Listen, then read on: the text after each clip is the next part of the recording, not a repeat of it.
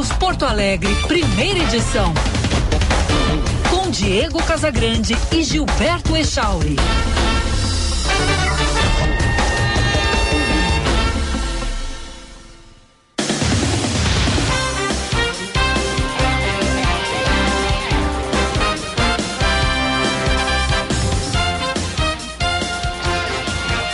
931, bom dia. Está no ar o Band News Porto Alegre, primeira edição. Eu sou Diego Casagrande, ao lado do Gilberto Echauri, e vou com você pela próxima uma hora.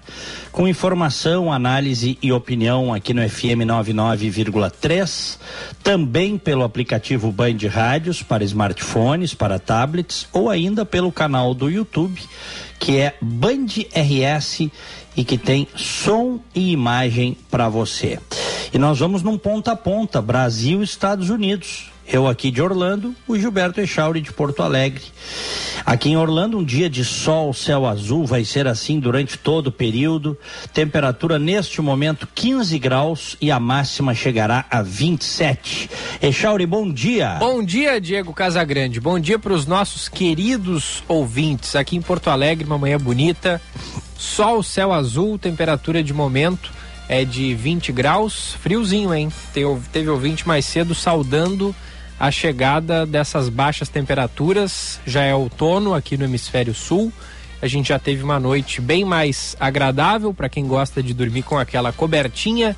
Máxima hoje, Diego, aqui em Porto Alegre, vai a 24 graus. Que maravilha. Coisa Antes boa. das manchetes, senhora Gilberto Echauri, hum. me explique o que aconteceu sábado. O que, que aconteceu sábado? Não sei. Deu até celular voando, é uma, um, ah, o milagre tá do voo do dos celulares. Ah, tu tá hum? tá, tá, tu tá falando do futebol. Ah, sim, sim. Ah, tu já esqueceste, então? Não, é que muita coisa acontece, né? A vida é uma é, loucura. claro, sem dúvida. É muita coisa muita coisa sem Muitas dúvida, coisas sem dúvida. importantes. E isso foi sábado, né? Hoje já é segunda, já teve isso, todo já domingo. passou, né? Já deu até para esquecer, pensei, né? Ah, isso aí, o Diego deve estar tá falando o que, que houve ontem, domingo, foi um dia importante. tu sabes, tu sabes que tem aquele ditado, né? Hum. Quem bate esquece, quem apanha não esquece. É, quem apanha não esquece. É ou não é? Mas é o que foi que houve lá, Chore? É uma boa pergunta, Diego. Efetividade. E o cacique... Do lado do Grêmio houve efetividade, né? Foi duas vezes lá no primeiro tempo, fez dois. É. O cacique continua técnico? Continua técnico. É, eu acho que eu acho que vão esperar vão ter que chamar vão esperar o Grenal ter... da Arena para hum. demitir ele porque da última vez que o Inter demitiu um técnico pouco antes de um Grenal tomou cinco né? Então é verdade. Então talvez esperem. Daí demite o Cacique depois da desclassificação na quarta-feira à noite. Aí o novo técnico vem trabalha o time.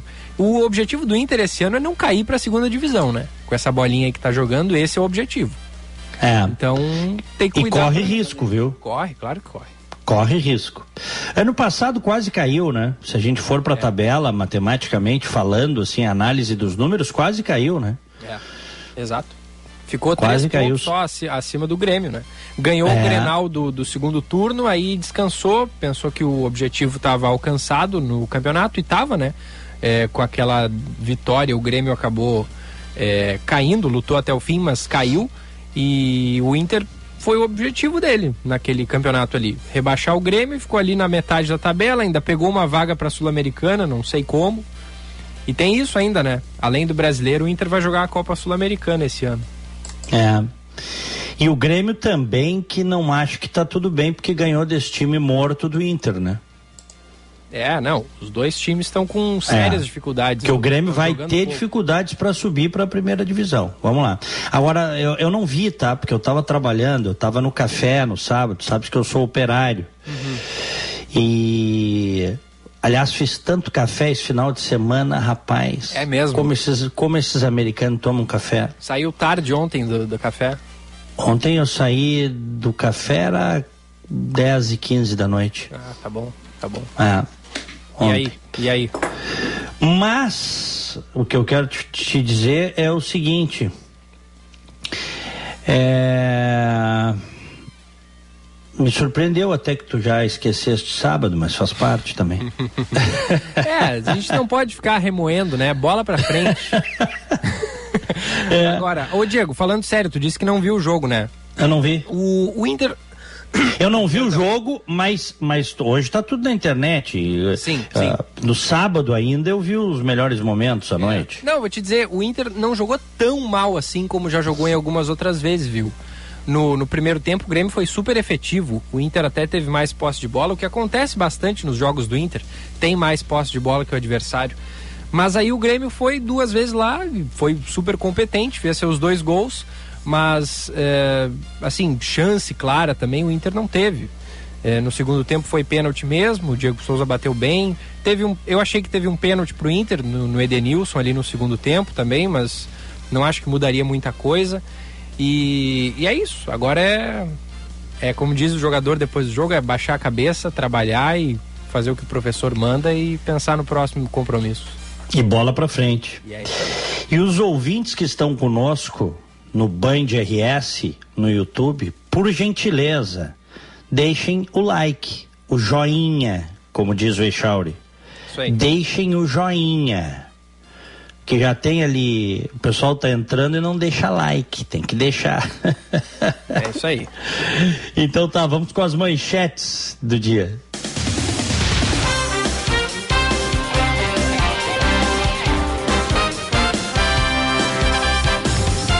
Tem início hoje o julgamento de Alexandra Długockenski, que confessou ter matado o filho Rafael Vinques, de 11 anos, em maio de 2020, em Planalto, no norte do Rio Grande do Sul. Ela é acusada de homicídio qualificado, ocultação de cadáver, falsidade ideológica e fraude processual. No início do julgamento serão sorteados sete jurados a partir de uma lista com 25 nomes. Posteriormente, 11 testemunhas darão depoimento. Depois de ter confessado a autoria do crime, Alexandra desmentiu a versão, alegou ter sido pressionada a admitir algo que não fez e culpou o pai de Rafael pela morte da criança. Os servidores do INSS ameaçam paralisar as atividades por tempo indeterminado a partir da próxima quarta-feira. A principal reivindicação da categoria é um reajuste salarial de quase 20% para cobrir as perdas com inflação nos últimos três anos. Na pauta, há ainda a exigência de retirada da PEC, da reforma administrativa do Congresso, e a revogação do teto de gastos. A greve é encabeçada pela Federação Nacional de Sindicatos em Saúde, Trabalho, Previdência e Assistência Social. E a guerra entre Rússia e Ucrânia entra no 26º dia, ainda sem acordo para o fim do conflito. Ontem, as autoridades ucranianas rejeitaram o prazo dado por Moscou para a entrega da cidade de Mariupol, que está sob intenso bombardeio. Durante o fim de semana, uma escola que abrigava cerca de 400 refugiados foi destruída em um ataque russo, deixando pessoas sob os escombros. A cidade está sem água, comida e energia e muitos moradores têm dificuldade para deixar a região, mesmo com a abertura de corredores humanitários. Em Kiev, um shopping foi alvo de bombardeios e pelo menos uma pessoa morreu. E o primeira edição desta segunda-feira é um oferecimento de Terrace. O Terrace é o lançamento da Morana nos altos do Iguatemi. São dois dormitórios com suíte e churrasqueira e área de lazer com piscinas, beach tênis, rooftop e muito mais. Marque sua visita ao decorado pelo WhatsApp 991764770 991 764770. E tá com a gente também a EGR. Começou a Parada Solidária, uma campanha da EGR em parceria com a Fundação Gaúcha dos Bancos Sociais da Fiergs para arrecadação e distribuição de alimentos para famílias em situação de vulnerabilidade em todo o estado. Para participar, basta levar alimentos não perecíveis no seu carro. Quando estiver passando por uma das 12 praças de pedágio participantes da campanha, entregue sua doação na cabine. Doe alimentos e alimente a esperança. É a campanha da EGR, Diego Casagrande. Muito bem, a, a gente estava falando bem na abertura do, do Grenal e, tem o caso esse de um torcedor que arremessou um celular que acabou acabou batendo na cabeça do, no rosto do Lucas Silva. Isso. Imagina se pega no olho ali, podia vazar um olho, Chauri. É, cortou nariz, boca, né? É, é. Pela velocidade do, do negócio, o peso do negócio. Uhum, uhum. Bom, foi identificado esse torcedor que arremessou um celular e que pegou no rosto do Lucas Silva. Grêmio e Inter estão colaborando com as investigações. Através das, das imagens das câmeras de segurança, conseguiram identificar o delinquente, tá? Porque isso aí não é torcedor, né? A gente, ah, o torcedor, o colorado, o gremista, o palmeirense, o São Paulino, o flamenguista, não, isso é bandido. O cara que faz isso, o cara que joga pedra em ônibus, o cara que joga celular na cabeça dos outros, isso é coisa de delinquente. Mas tu sabes o que é que vai acontecer com ele, né, Chauri? Nada, né? Na real. Não, não vai acontecer nada. Se ficar nada. preso, vai, vai ficar um dia preso. Não, é, e deu. E eles sabem disso. Eles sabem que o Brasil é o país da impunidade. Eles sabem que as leis são frouxas. Eles sabem que nenhum torcedor vai ficar preso por uma coisa dessas. Um dia, uma vez um juiz numa entrevista para mim, eu perguntei sobre a leniência, né? leis fracas e juízes lenientes. E eu perguntei, o senhor não, não acha que, que as pessoas não se dão conta uh, de, de, que, enfim, a lei não pega elas. É, mas veja bem, o sujeito vai se incomodar. O juiz disse para mim, isso já faz uns bons anos numa entrevista, é uma incomodação. Ele vai ficar com o nome dele nos registros. Os, cara, é. os caras vivem no no, no, no, no, país das maravilhas, cara. Incomodação é pro povo ter que conviver com esses cidadãos aí. É, cara, não vai acontecer nada. Enquanto a sociedade brasileira, que é leniente com o crime, diga-se de passagem, o brasileiro médio lida e convive bem com a impunidade. Esta é a realidade. Quando eu falo brasileiro médio, nós estamos falando de uma média da sociedade. Porque você óbvio que você tem gente que não aceita isso, que não concorda com isso, né? Mas a, na média a sociedade brasileira convive bem com a impunidade. Ria, se choca, critica, mas a coisa não muda. Ponto. Não muda. A gente se habituou a isso, né? E ponto final. Mas está identificado já o, o, o, sujeito. Contei aqui semana passada, né?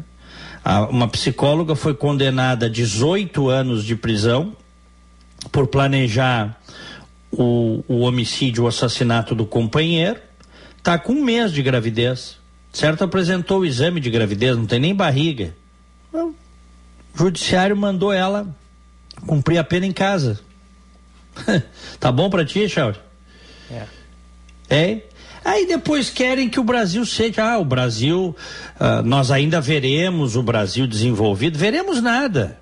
Se não mudar isso, se não mudar a questão da impunidade reinante, imperante, o Brasil está condenado a ser um país que isso que sempre foi, né? Com, né? Que nunca vai dar um, nunca vai voar alto. Vai ser voo de pato, voo de galinha, entendeu? Nunca vai voar alto, porque a impunidade, infelizmente, é uh, uma marca da cultura brasileira. Mas vamos lá. É, tem um, um, Daqui a pouquinho nós vamos rodar em reportagem especial dos 250 anos de Porto Alegre. Parece mentira, hein? 250 anos, Richard. Que loucura, né, Diego? Passa Nossa rápido, cara. É. Passa rápido. Nós não vimos o início, né, mas nós estamos vendo os 250. Estamos vendo os 250. É. E, e qual é a tua, a tua relação, Diego, com Porto Alegre? Porque tu, tu, tu nasceu aqui em Porto Alegre, né? Eu sou de Porto Alegre, Mas, nasci em Porto Alegre, morou, gosto muito. Tu não é. morou em Porto Alegre, né, por muito tempo? Não, morei sim, sempre morei não, em Porto não, Alegre. Não, não, eu digo, du durante muitos anos tu não morou em Porto Alegre, isso que eu quis dizer. Tu morou em Glorinha, né, um tempo. Não, não, eu ah, ia não? muito pra Glorinha, mas eu morava em Porto Alegre. Ah, não, eu pensei que tu chegou a morar em Glorinha. Não, ah, eu sempre brinquei, né, que Glorinha é a minha cidade do coração. Ah, tá. Porque quando eu nasci, meu pai já morava lá, já tinha campo lá, né. Uhum. Mas. tu chegou a morar lá com ele, mas não, então. É, não, eu ia, eu ia toda semana, né, pra, pra Glorinha. Uhum. Minha infância, minha adolescência direto, mas a minha cidade, Porto Alegre. E nasci no Hospital Moinhos de Vento, vivi os primeiros anos da minha vida no bairro Petrópolis e depois parte da minha infância e da minha adolescência no bairro Moinhos de Vento, perto do Parcão. E depois, quando eu cresci, já contei a história aqui, fui morar no centro, uhum. na Demétrio Ribeiro. Mas eram outros tempos, isso aí era anos 90, não tinha tanto assalto como tem hoje, eu me lembro e, que... Mas mesmo assim, era, tu deve ter visto uma outra realidade, né? Sair do Moinhos de Vento e morar no centro. Outra realidade, mas tu não tinhas, ah, naqueles anos 90, foi quando efetivamente começou a degradar a segurança pública e no Rio Grande do Sul e a partir, eu diria mais assim, ó, a partir da segunda metade dos anos 90. Uhum. Echauri, eu fiz, eu, eu já contei isso aqui, eu fiz a minha faculdade à noite, fazia faculdade à noite, trabalhava de dia, boa parte da minha faculdade eu fiz de ônibus, pegava dois ônibus para ir, dois para voltar, à noite.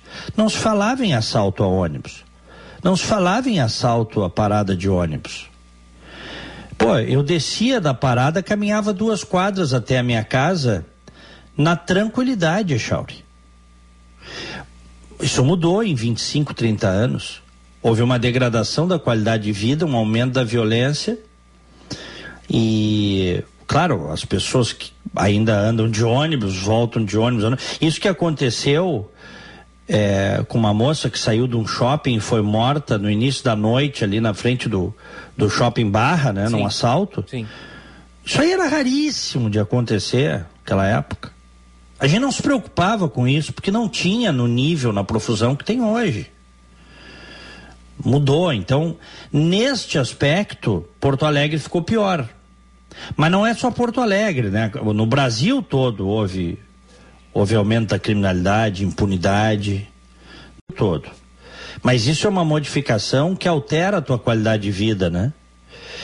Porque eu, eu, eu cresci numa casa eu morei até os seis anos de idade numa casa que não tinha muro. Que às vezes a gente esquecia de chavear a porta. Né? O pessoal não se ligava nisso, Echauri. Chavear a porta da frente, acreditas nisso? Uhum, acredito. É. E, e hoje isso aí é brincadeira. Ali, ali a minha rua, que é, que é a, a Soledade ali em Petrópolis, hoje é tudo gradeado, tudo cercado, tudo com câmera. É, a, a, as pessoas vivem presas, né? E os bandidos estão soltos. As pessoas vivem em bunkers. Essa foi a alteração, mas de novo, isso não foi só Porto Alegre, o Brasil todo. Cidades médias e grandes, então, é uma loucura. Mas, um dia desse eu falava com um amigo meu que é de uma de uma cidade do interior. E ele me dizia, ó oh, Diego, até nas cidades pequenas já, já tem criminalidade, tráfico de drogas. Até porque, né?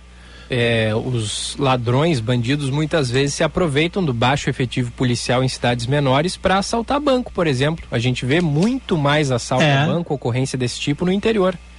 Exato, exatamente. Acontece muito, porque aí eles têm menos. É, sabem que a reação vai ser pífia, né? Sim, sim. Essa é a verdade. Bom, deixa eu dizer o seguinte, antes da gente rodar a reportagem em seguida do G Costa, o Jornal Estado de São Paulo tem hoje uma reportagem muito interessante. Mãe escreve livro para explicar a morte ao filho pequeno.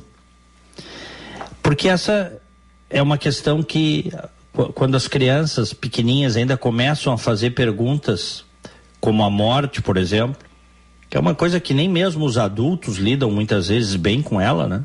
Como explicar para uma criança pequena o que aconteceu, por exemplo, com a avó que a criança adorava, que adorava a criança, o menino, e a avó foi levada pela Covid. Como explicar? O que foi que aconteceu com a avó? que daqui a pouco, da noite pro dia, desapareceu do convívio. Então tá aqui, ó. Joaquim, dois anos, perguntava todos os dias: Mãe, cadê a minha avó? E a, a, a avó morreu de Covid, infelizmente. foi devastadora a Covid, a Covid aí que já matou mais de 650 mil pessoas, né? É. Quanto é que está o número hoje, Charles? 657 mil. 657 mil vidas. E são os números oficiais, né? A avó tinha 67 anos, pegou Covid, rapidamente faleceu, deixando um buraco, né? No peito da família. E deixando o menino Joaquim desorientado. Diz a reportagem, ele perguntava: Mãe, cadê a minha avó? Mãe, por que você está chorando? Mãe, o que é que está acontecendo? E a mãe diz que ele fazia perguntas e ela pensava: como é possível uma criança tão pequena me encher de perguntas num momento tão difícil? Como é que eu vou responder isso? E aí, para tentar explicar o que é a morte para o filho, ela escreveu uma história uh, em uma das muitas noites que passou em claro, sofrendo pela perda da mãe, sem resposta para o filho. E aí nasceu um livro infantil. Eu fiquei muito curioso para uhum. para ler esse livro. Todo mundo vira borboleta é o título do livro. Todo mundo vira borboleta. E aí ela conta aqui, ó. É, fui escrevendo esse livro que consegui botar para fora a minha dor. Eu escrevi sem ter pretensão de torná-lo público. Em primeiro lugar, eu só escrevi. E aí depois, na manhã seguinte, quando eu reli o livro, eu pensei que talvez pudesse ajudar meu filho e outras crianças que estão convivendo tão cedo com a morte. Nesse momento em que a gente estava lidando com a morte em massa, muitos tios, muitos pais, muitas mães, muitos avós falecendo. Como falar da forma mais natural possível sobre aquilo que é um tabu para nossa sociedade? Ninguém gosta de falar de morte. Incomoda, incomoda falar sobre a palavra morte, diz ela. Não é fácil. Como ajudar as famílias? Como ajudar essas crianças? Então eu usei uma metáfora, que eu acho que é a maior metáfora que a gente tem sobre a transformação da vida. A da lagarta que vira borboleta. Então, tem uma família de lagartas, que é a minha família. Eu sou a mamãe lagarta na história e a vovó lagarta é a minha mãe. A mamãe lagarta foi criança e vivia com a sua mãe, que foi envelhecendo com o tempo passando. E aí mostra como que foi isso para a mamãe lagarta ser criança, depois ser adolescente, crescer, virar adulta, ajudar em casa o pai, o avô, que já estava envelhecendo, a vovó também. E a vovó lagarta já estava velhinha, a mamãe já tinha deixado de ser criança e a vovó precisava descansar. Então se desenrola assim, diz ela, como se fosse a vida de uma família de lagartas, com a passagem do tempo bem descrita, mostrando o ciclo da vida. Que a gente é bebê, depois cresce, os pais envelhecem e um dia eles precisam descansar e viram borboletas. Que lindo, né? Bonitinho, né? Que legal, que baita iniciativa. Bem legal. É. Bem legal mesmo. Momento de grande inspiração. Vou deixar o nome aqui. Todo mundo vira borboleta da Pril, Prisla Tranjan. Prisla Tranjan, tá? Editora Mish. Hum, boa, boa. Legal. É, o, o Diego, eu, hum. eu aproveito para a gente falar um pouquinho sobre um assunto que é notícia, tem que ser repercutido, tem que ser informado. A gente até falou na semana passada, mas é que está valendo já a partir de hoje, a partir do fim de semana, né?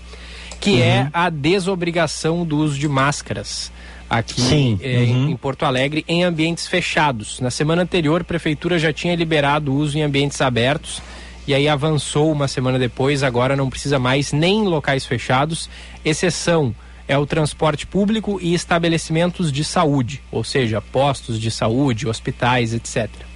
E aí, é, eu perguntei aqui para vários dos nossos ouvintes hoje pela manhã a opinião deles. Muitos me disseram que acham temerário ainda é, essa liberação, é, Echauri, hum. deixa eu só abrir um parênteses aqui. Sabe que é curioso? Eu vi gente comemorando isso como se fosse final de Copa do Mundo. Pois é. Sabe? É, é, é assim, ó, cara.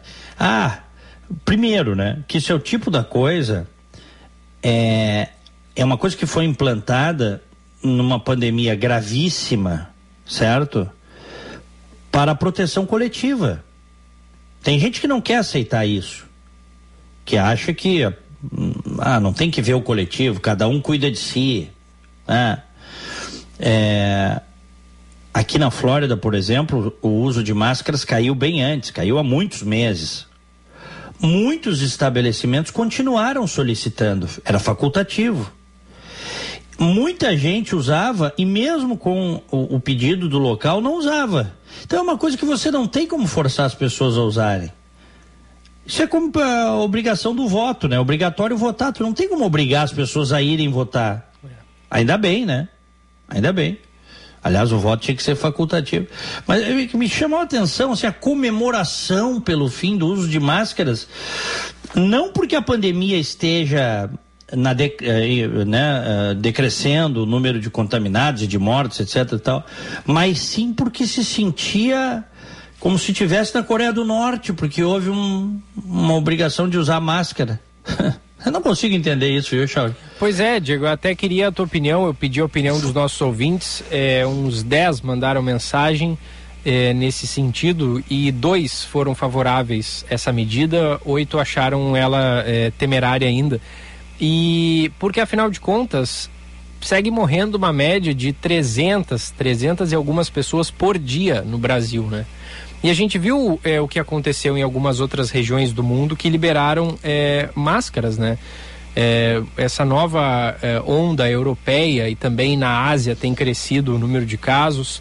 Que a China, a China em algumas regiões está fazendo lockdowns de novo. Exato. É, pessoas estão cansadas também de usar máscara e aí quando há uma sinalização nesse sentido passa uma impressão de que a situação já está melhor e está mesmo. Só que isso traz um risco, né? As pessoas podem relaxar, além de não usarem a máscara, elas podem pensar que como a situação tá boa mesmo, dá, já dá para aglomerar tranquilo de novo, sem, sem, sem se preocupar com nada. É, né? É... que, Chauri, é que o que aconteceu foi que, principalmente nos primeiros meses de pandemia, da parte de algumas autoridades, houve excessos. E esses excessos foram usados como exemplo de máscara é, houve excessos da parte das autoridades, tá? E estes exemplos foram usados como, como, ah, viu, ó, o Estado quer perseguir o cidadão, oprimir o cidadão. Vou dar um exemplo. O cara caminhando na beira da praia, fazendo a sua caminhada sem máscara. É uma insensatez o cara ser preso ou multado por estar sem máscara na beira da praia caminhando, Chauri. Se ele sai daquele ambiente, ok. Ou uma pessoa que estava sozinha num parque, numa praça, sem máscara, acabou sendo presa, multada por guarda municipal em São Paulo. Mas isso são exceções, isso não era regra. Mas usaram essas exceções gravadas em vídeo para mostrar o seguinte, viu, ó? Viu o autoritarismo dos governos como se isso tivesse acontecendo em tudo que é lugar. E não era, Echauri. E não era assim tá? É, até porque havia uma controvérsia muito grande se a máscara deveria ser obrigatória em locais amplamente arejados, em locais abertos, beira de praia, praças, parques. Depois se convencionou que sim, que deveria, mas houve uma controvérsia no início. O problema é que existem pessoas que são do contra e sempre vão ser do contra em relação a tudo. O problema, o problema está nelas. Tá entendendo o que eu quero dizer, uhum, Uhum, uhum. O problema está nelas. São pessoas que têm dificuldade de viver em sociedade. Né? É, é isso. Que não conseguem entender, se comiserar com a dor alheia. A gente tem um exemplo claro aí na presidência da República, as barbaridades que esse homem disse aí, principalmente no primeiro ano de pandemia. Sem falar que ele aglomerou o que deu, né? Um esforço enorme é, da maior parte dos brasileiros para não ter aglomeração, dissuadir as pessoas de aglomerar, para que as pessoas tivessem consciência, e esse homem aí fazendo aglomeração, pegando criança no colo, tirando máscara, desdenhando os mortos. Porque eu não esqueci, tem gente que vai esquecer, brasileiro tem memória curta. Tu esquecesse, Chauri? Não, não tem como, né? Porque não tem como esquecer. muito fortes, muito marcantes. E, é. e aí eu fico me perguntando, Diego, é. essas liberações elas têm acontecido em níveis é, municipal e estadual, tá? Sim. É, no, no, dá para pensar, porque tem gente que diz que é medida eleitoreira, né? Tem gente uhum. que diz. É, aqui em Porto Alegre eu não acho que seja o caso, até porque a eleição que a gente vai ter agora em, em outubro não é para prefeito, né? Essa foi uma decisão da Prefeitura de Porto Alegre, então vai ter uma eleição ah, em nível estadual. Mas eu não consigo, Diego, sinceramente, entender de fato esse desespero que tem surgido ultimamente dos políticos em, em desobrigar as máscaras em ambientes fechados, tá? Em ambientes abertos, eu estou plenamente de acordo. Eu acho que já, tem, já temos condições de, ambientes abertos, não precisar mais ser obrigatória a máscara. Mas, poxa vida, ambientes fechados, a gente está com a Omicron aí, está morrendo mais de 300 pessoas por dia no Brasil. E a gente sabe uhum. que é no ambiente fechado que o vírus fica ali, né, circulando por mais tempo, justamente, é óbvio, por ser um ambiente fechado. Então, será que precisava ser agora? A gente teve há pouco mais de um mês, metade de fevereiro, Diego, tava lá em cima o, o importante... de casos e contaminações. Mas, Echauri, tudo bem. Há essa controvérsia, uns vão concordar, outros vão discordar, como tu estás expressando isso. Óbvio que os políticos estão sob pressão. Pega o caso de São Paulo aí. O cara que mais defendeu a máscara foi o Dória. Até ele arriou em, em relação a isso. Sim. A equipe dele dizendo, olha, não é hora ainda de liberar ambientes fechados. A decisão de liberar o uso de máscaras em ambientes fechados foi política. É. Porque está sob pressão. Então é isso, é decisão política. Agora, o importante é que cada um tenha a iniciativa, se quiser, de usar a máscara. Se a gente pegar o Japão, Coreia do Sul, pegar os países asiáticos, eles usam máscara há muito tempo, há décadas, fora de pandemias como essa. Sim, é cultural, né? é cultural. Quando vem, por exemplo, o season da, da, da, da, da gripe, né? A temporada das gripes, uhum. os caras usam. Eu vi isso no Japão. E os caras usam, certo? As pessoas usam nos trens, nos metrôs, nos coletivos, no trabalho. O cara usa máscara.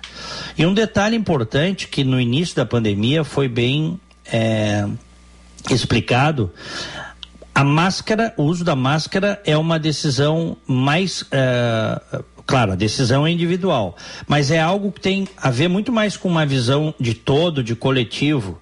Porque quem usa máscara, na verdade, está diminuindo a contaminação dos outros e não o contrário. Sim, Esse sim, é o ponto. Sim, a máscara ajuda mais a não contaminar o outro do que não se contaminar. Exatamente.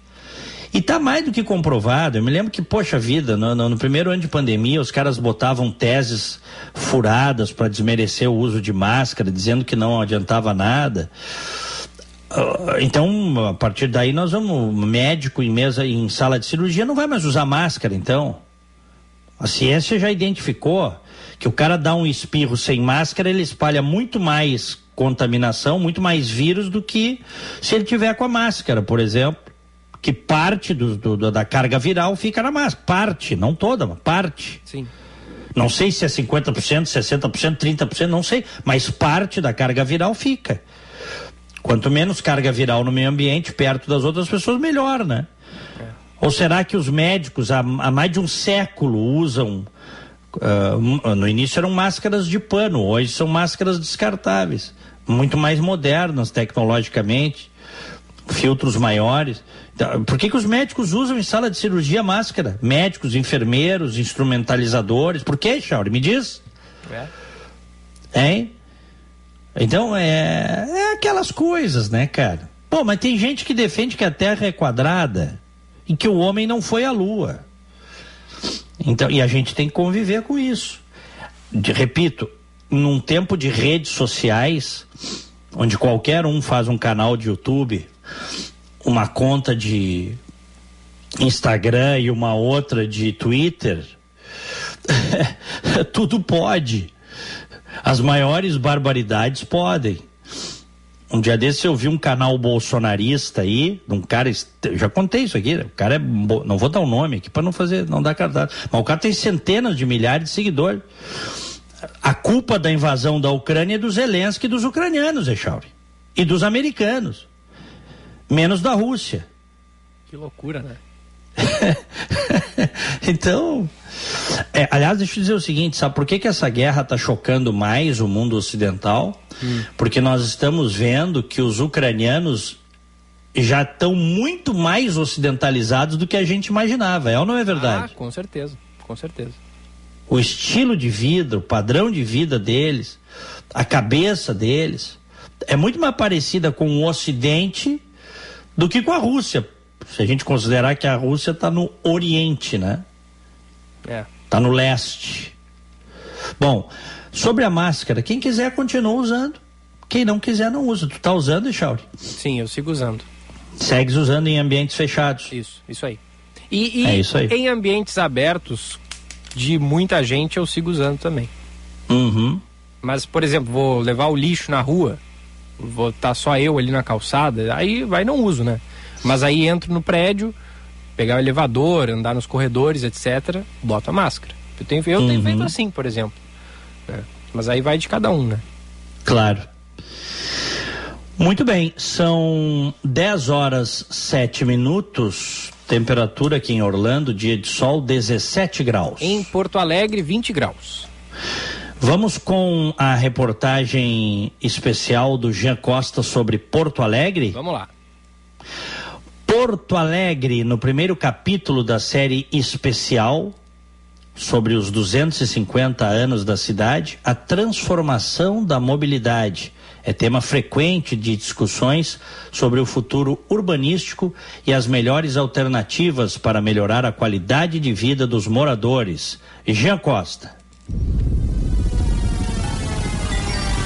Da mobilidade em que se imaginava carros deixando o chão e como aviões ganhando o céu, aos prédios empilhando inúmeros andares e letreiros neon, a transformação de mundo imaginada pelo filme Blade Runner em 1982 se mostra como algo distante da realidade das cidades nos dias de hoje. Mas para Porto Alegre, a evolução da mobilidade urbana ao longo de sua história tem apresentado caminhos para um recomeço. Porto Alegre na história.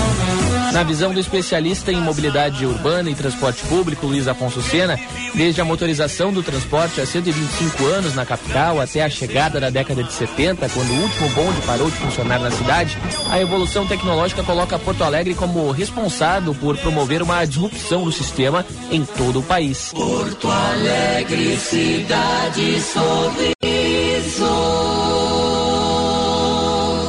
E Porto Alegre tem sido pioneira em relação as, as cidades brasileiras e até muitas cidades do mundo, na medida em que a gente foi adotando essas evoluções, então basta em algum momento entram nos bondes, depois substituídos pelos ônibus, e Porto Alegre, ao longo da história, desses 250 anos da sua vida, ela tem sido protagonista, ela tem sido vanguarda nas questões de mobilidade. Não significa que não tenha muito a fazer. Quando eu penso na razão que nos leva a acreditar Estamos mudando o país, uma voz vem lá de dentro e me diz. Entre a fiscalização do trânsito no início de carreira, a fundação da empresa pública de transporte e circulação, o ex-presidente da EPTC, Vanderlei Capelari, viu de perto as transformações do sistema de mobilidade urbana de Porto Alegre. Segundo ele, a expansão automotiva diante da evolução é um legado do pioneirismo porto-alegrense na área, principalmente na redução dos acidentes, fato que ajudou a conter ao longo de 35 anos trabalhando com o trânsito.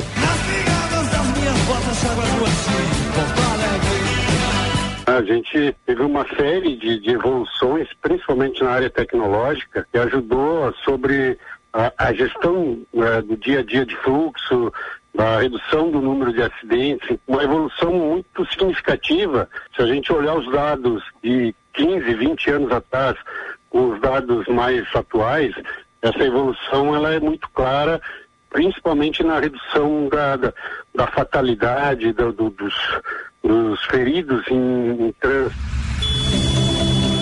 A projeção de futuro interessa não apenas a ficção científica, mas também a urbanistas, arquitetos, especialistas e aqueles preocupados em como organizar a vida nos centros urbanos.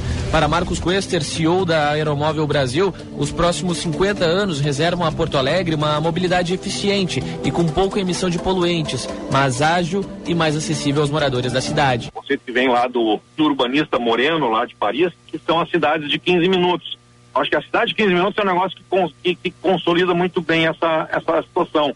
Porque uh, o que, que é a cidade de 15 minutos? Né? É uma cidade onde, em 15 minutos de, né, de transporte público, ou bicicleta, ou a pé, a pessoa resolve ali 95% da sua vida, né? A escola, supermercado, trabalho, tudo isso está numa, numa distância racional de tempo.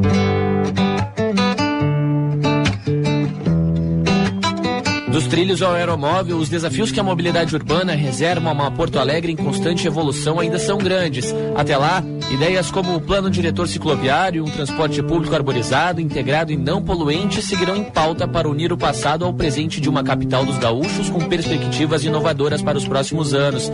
E diante dessas constantes transformações, resta saber como uma cidade brasileira deve se moldar para o futuro.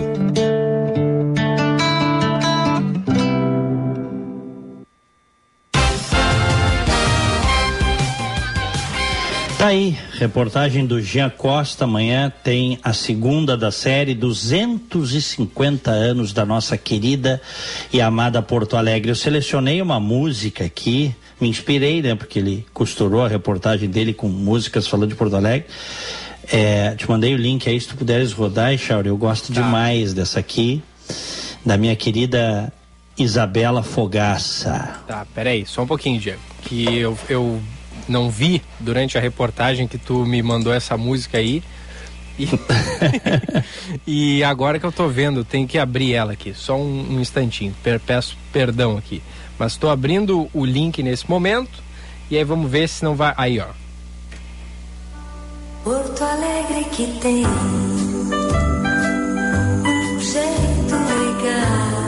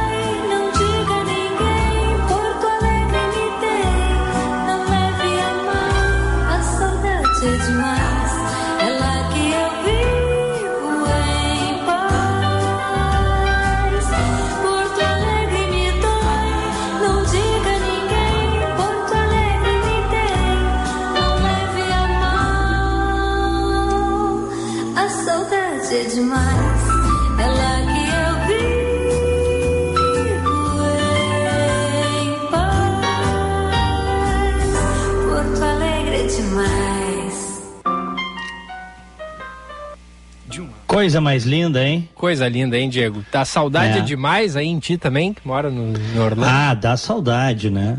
Eu é. gosto demais de Porto Alegre. É. Agora, tu sabes que essa música, a minha querida amiga Isabela Fogaça, é, ela compôs, essa música foi composta lá pela Isabela, pelo Fogaça, quando ele era senador, morava em Brasília. E, e eles tinham muita saudade de Porto Alegre das manhãs de domingo esperando o Grenal, né? o passeio no Brick, Alto Astral. É. E, e aí surgiu essa canção maravilhosa que acabou se popularizando nas propagandas do Zafari. É verdade. Porque durante muitos anos, agora eu não sei como é que tá, mas durante muitos anos essa, na semana de Porto Alegre, era a música das campanhas do Zafari, né?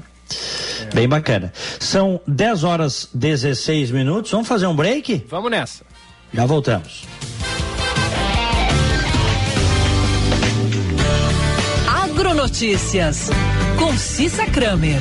A 43 terceira edição da Expo Leite e a 16 sexta edição da FenaSul também terá a participação de outras entidades que já estão organizando suas programações. Oferecimento Asgave, carne de frango. Valorize as marcas do nosso estado.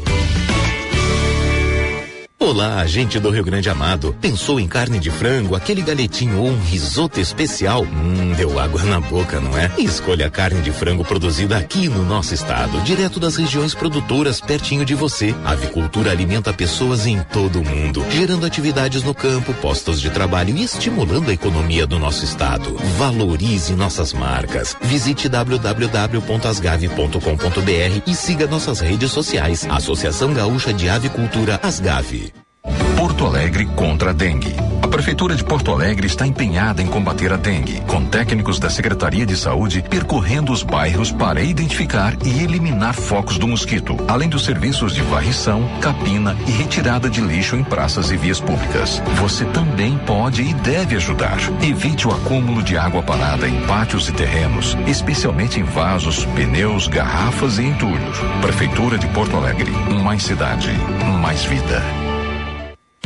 É hora de aproveitar os últimos dias de verão com as condições especiais da Unimed. Planos a partir de e um reais e cinquenta centavos mensais, sem carência para exames simples e consultas. E ainda tem descontos e benefícios com o Aproveita, o clube de vantagens da Unimed. A hora é agora. São os últimos dias para garantir condições especiais para você, sua família, empresa ou MEI. Acesse unimedpoa.com.br.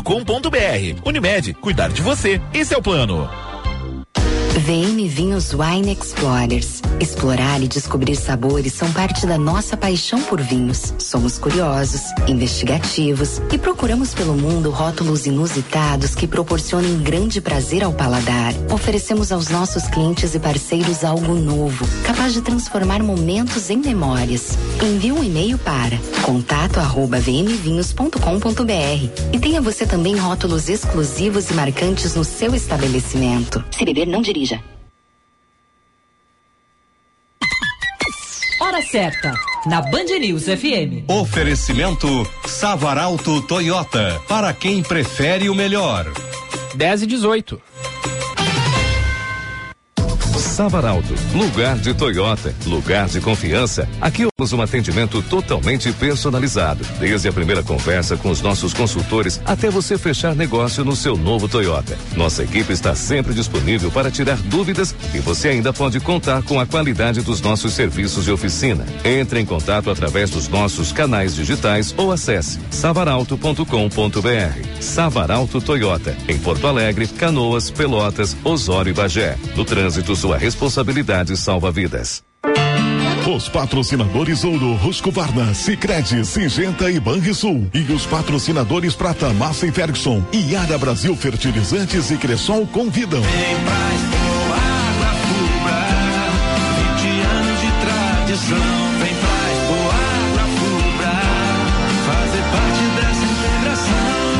Expo Agro Afubra 20 anos, de 23 a 26 de março, em Rincão del Rei, Rio Pardo. Participe. As obras de investimentos em reestruturação prosseguem no Divina em 2022. Já começaram as reformas nas alas de internação e no bloco cirúrgico para oferecer ambientes mais confortáveis e acolhedores. Outras novidades previstas são o Hospital Dia e um centro oncológico. Ainda em 2022, o Divina abrirá mais 10 leitos de UTI. Os investimentos cumprem o propósito de cuidado amoroso à vida da rede de saúde Divina Providência.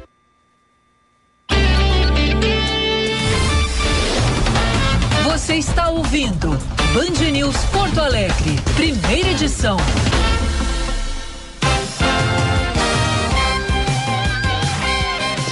Dez e vinte, você nos sintoniza no FM 99,3, também pelo aplicativo Band Rádios para smartphones, tablets ou ainda pelo canal do YouTube Band RS. Aqui em Orlando, 18 graus. E em Porto Alegre, 21 graus. Bom, já está conosco na linha o senhor Benício Albano Werner, que é o presidente da AFUBRA. Isto porque nós, é, depois de dois anos né, sem a realização de público, nós teremos agora de 23 a 26 de março em Rio Pardo a Expo Agro Afubra grande evento dedicado à agricultura familiar. Senhor Benício, bom dia, bem-vindo. Bom dia, Diego. Bom dia também o Gilberto e também todos os ouvintes. E não sei se estão acompanhando no YouTube também a Band News. Valeu, muito obrigado. Como é que estão os preparativos aí depois de tanto tempo sem, sem público, sem a convivência uh, da, das, das pequenas famílias de agricultores com o público? Está voltando a Expo Agro. Conte para nós. Sim, a gente está se organizando. Nós temos aí os grupos que fazem a parte de infraestrutura, que estão tra trabalhando muito, porque até quarta-feira dia 23. Na verdade, isso aí vai ficar pronto certamente hoje de noite ou no máximo amanhã de meio-dia, porque todos ah, os envolvidos, eles sempre estão preocupados em deixar isso pronto, porque aí depois eles têm mais um tempo, meio-dia ali, para fazer uma verificação uh, final em tudo. Então, estamos trabalhando muito firme nisso ali, né? E cada ano a, a infraestrutura também melhora em termos de, de construções que estão sendo feitos pelos uh, principais expositores. Então, com isso, ele fa eles fazem um investimento só dentro da, da, da área da, da Expo Agro, que está uh, destinada a cada expositor, e isso também facilita, uh, ano após ano, as realizações da Expo Agro, porque é, uh, da forma estamos, como... Sim? Nós estamos falando da maior feira do Brasil de agricultura familiar, né? É, pela, pelo número de expositores, que são em torno de 450, né, as agroindústrias, que também são em 193 agroindústrias, então isso realmente mostra. E também uh, uh, uh, o interesse que têm os produtores da pequena propriedade em estar também acompanhando o que, que está acontecendo no mundo dos negócios, mas também principalmente aquilo que eles têm condições e devem levar para as suas propriedades que, uh, que fala a respeito de todos os insumos agrícolas, eu quero dizer ali as sementes, de tudo que é tipo de, de, de cultura, que estão fazendo demonstrações ali na própria no próprio parque, né? Aí nós temos também os uh, fertilizantes que inclusive a gente está tendo uma certa dificuldade em, em uh, ter esses essa matéria prima, né? Para para a composição dos fertilizantes e também próprios defensivos agrícolas. E a gente está esse ano, inclusive, uh, incluindo uma no sábado para fazer o quê? Para uh, as pessoas da, da, de zonas urbanas, das cidades, manterem também o contato de como é produzido os alimentos que eles estão consumindo. E também eles podem ter, manter contato com essas, uh, esses técnicos para uh, sentir que esses alimentos que se produzem no Brasil são alimentos de segurança, porque pelo pelo que está se exportando, né, tanto proteína animal como vegetal, e com certeza se tivesse alguma irregularidade uh, dentro ou o produto não seria tão limpo, a gente já teria tido uh, respostas uh, negativas dos países consumidores daquilo que nós estamos produzindo. Uhum. Echauri. Senhor Benício, eu estava lendo aqui que vão ter novidades também no sentido de novas tecnologias, né? E como a gente está num período de estiagem, e não só nesse ano, nos anos anteriores ela veio nos castigando bastante também, o que, que tem de novidade nessa área de tecnologia a respeito da estiagem? Formas da gente conseguir é, minimizar um pouco os impactos desse problema?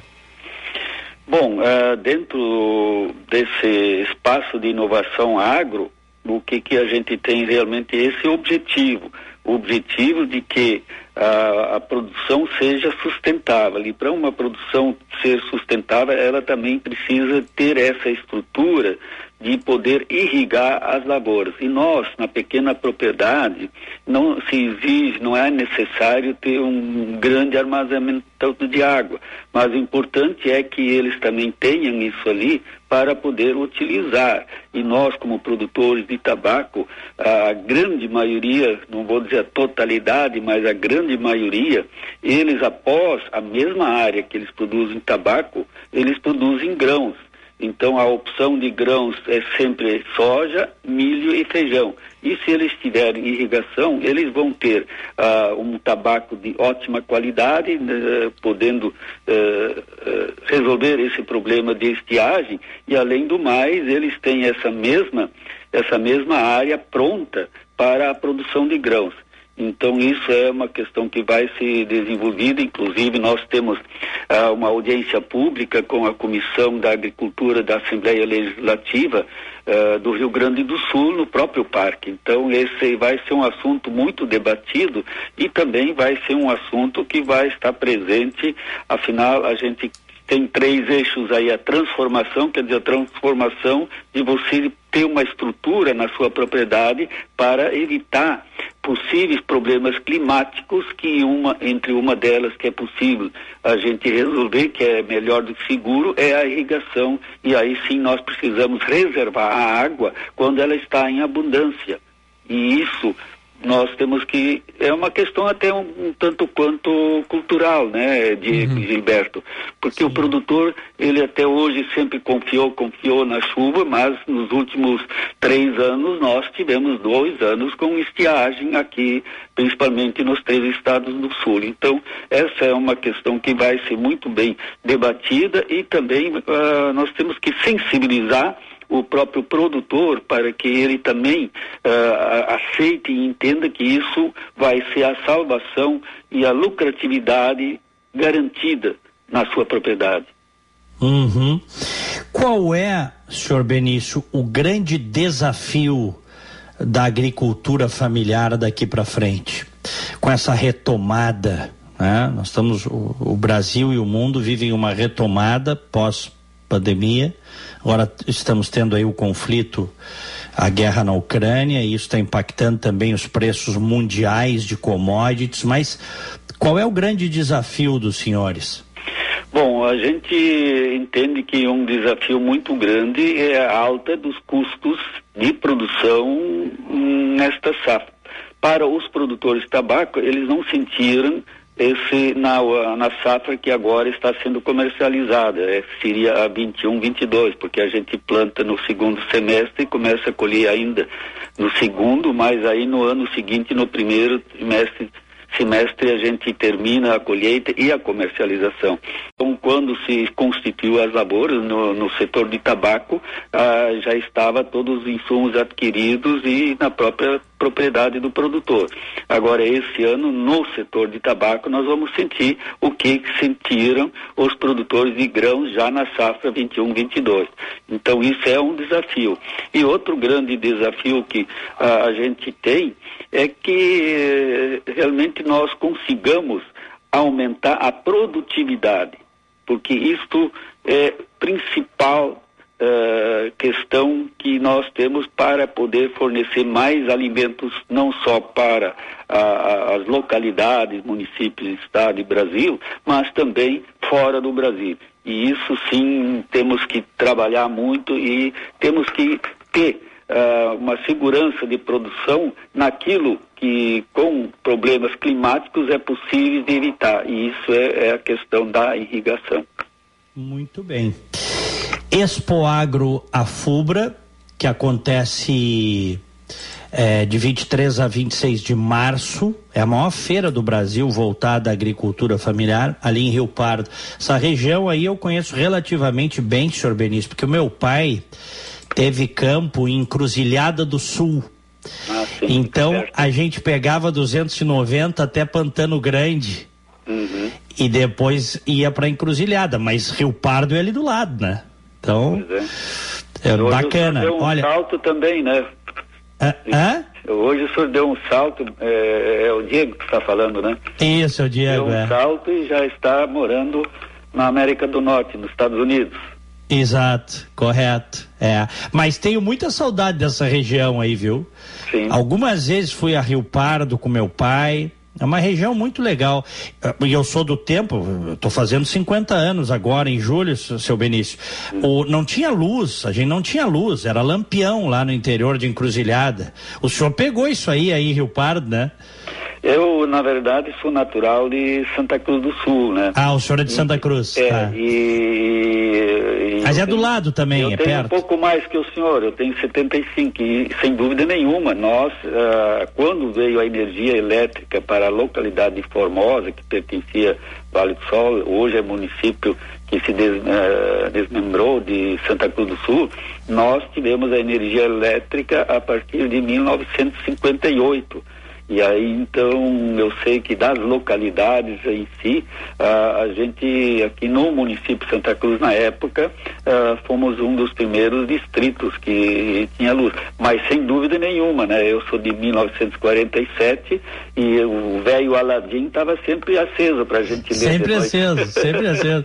É, o senhor sabe que o, eu lembro como se fosse hoje o dia que chegou a luz que os postes da CE começaram a ser colocados lá no campo do pai encruzilhada. Mudou a vida de todo mundo, né?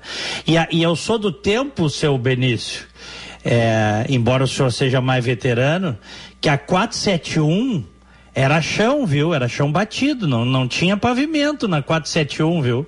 Sim, sim. Eu conhecia isso também porque a gente visitava é. produtores aí de Canguçu, e essa região ali que fica perto ali de Encruzilhada do Sul. Aliás, a terra que tem a, a melhor carne de ovelha.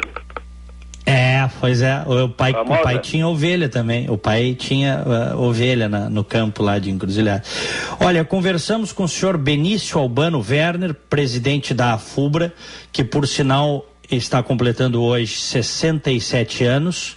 Cumprimentos e foi uma satisfação conversar com o senhor e que seja mais uma vez um bom evento e vai ser uma, uma bela feira.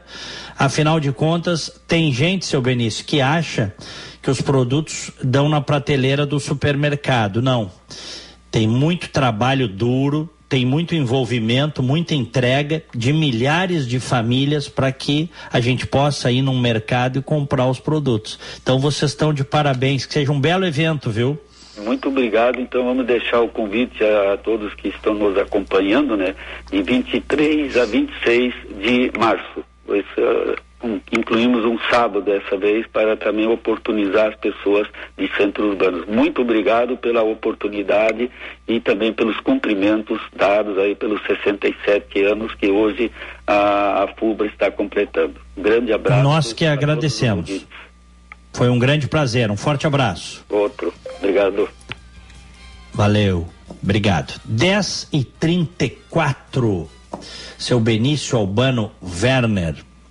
Gente finíssima, viu, Echauri? Nossa, demais. E eu tava é. lendo aqui, Diego, que além de todas essas essas é, questões que a gente falou, né, que vai ter palestras, exposição de maquinários, é, equipamentos, é, também tem aquela parte dos produtos, né, coloniais, queijos, salames, cucas, pães, as chimias lá muito famosas de, uhum. de Rio Pardo, geleias.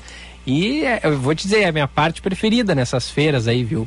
Eu fico, eu fico encantado com a, com a qualidade dos produtos coloniais. E é outra coisa, né? Tu comer um queijinho colonial, uma chimia lá feita pelos caras ali, né? Nada de, os caras vão lá e fazem tudo ali mesmo e, e, e é aquela coisa sem é, bem bem o gostinho do, do interior, né, Diego? Tinha, é. Tem muito isso lá em Glorinha também. O pessoal faz a chimia, faz os queijos lá no, no galpão e já o pessoal já senta ali em volta e já come. Tudo é uma beleza, hein, Diego? É uma beleza. Bah, e essa vida de interior, cara, é boa, sabe? É, pra é gente que é da cidade, essa vida de interior é um desestresse, né? Nossa, é. É. Sem dúvida. Eu só não gostava no calorão, isso eu vou te contar, acho que já devo ter contado aqui, eu, eu, não gostava quando no calorão a gente ia tomar banho de açude, né? Porque quem é do interior é banho de açude, esse negócio de piscina é coisa de, de rico de cidade, né? é, a gente ia tomar banho de açude, mas no açude, no fundo do açude tem um lodo gelado. É. É e, e, e a gente tinha medo das traíras, porque as traíras, os açudes lá eram cheios de traíras, né? Sim o medo de todo mundo era pisar numa traíra e levar uma dentada no pé. Até porque, né, como já diz o nome, não dá para confiar muito nesse bicho, né? Não, pô. Não, e já viste como é que é a, a, a boca da traíra? Já vi, né? Tem uns Ah, se pega no minguinho, arrebenta um ah, minguinho, tá cara. louco, é. Não tem, não tem é. o que fazer. É. Mas eu é pesquei bom, né? muita é um traíra, é um viu? peixe muito saboroso, né? A traíra. É bom, para quem bom. tem que saber fazer, né? Porque tem muita espinha. É. Mas tem uma maneira de tirar a espinha e a traíra, um ensopado de traíra. Sabe quem é que faz um ensopado maravilhoso de traíra? Quem? Rogério Mendels. É mesmo? Comi já o ensopado de traíra dele. Tu vê só. Meu querido amigo, e faz uma traíra excepcional. Bem feito é assim, ó, cara. É melhor que, é melhor que salmão. Sério? Sério? Não. É, é. é então, e, talvez eu não tenha comido um ensopado né, de traíra tão bom quanto o do Mendelski. Mas eu gosto, eu gosto, gosto bastante. O, é, é, é, bom demais. Por hum. falar, Diego, é, em pessoas que tu conhece, o nosso querido Jorge Teixeira mandou mensagem para cá mais cedo dizendo: Diego, o melhor barista que conheço. E aí, uma foto de vocês dois, não sei se é recente. Sim, o Jorge, o Jorge Teixeira, que é advogado, ouvinte assíduo, já meu há muitos anos, eu não conhecia pessoalmente, e a filha dele mora aqui, e ele me mandou mensagem, ah, Diego, eu vi que tu, tu és barista, tá fazendo café, queria muito ir na tua cafeteria e tal.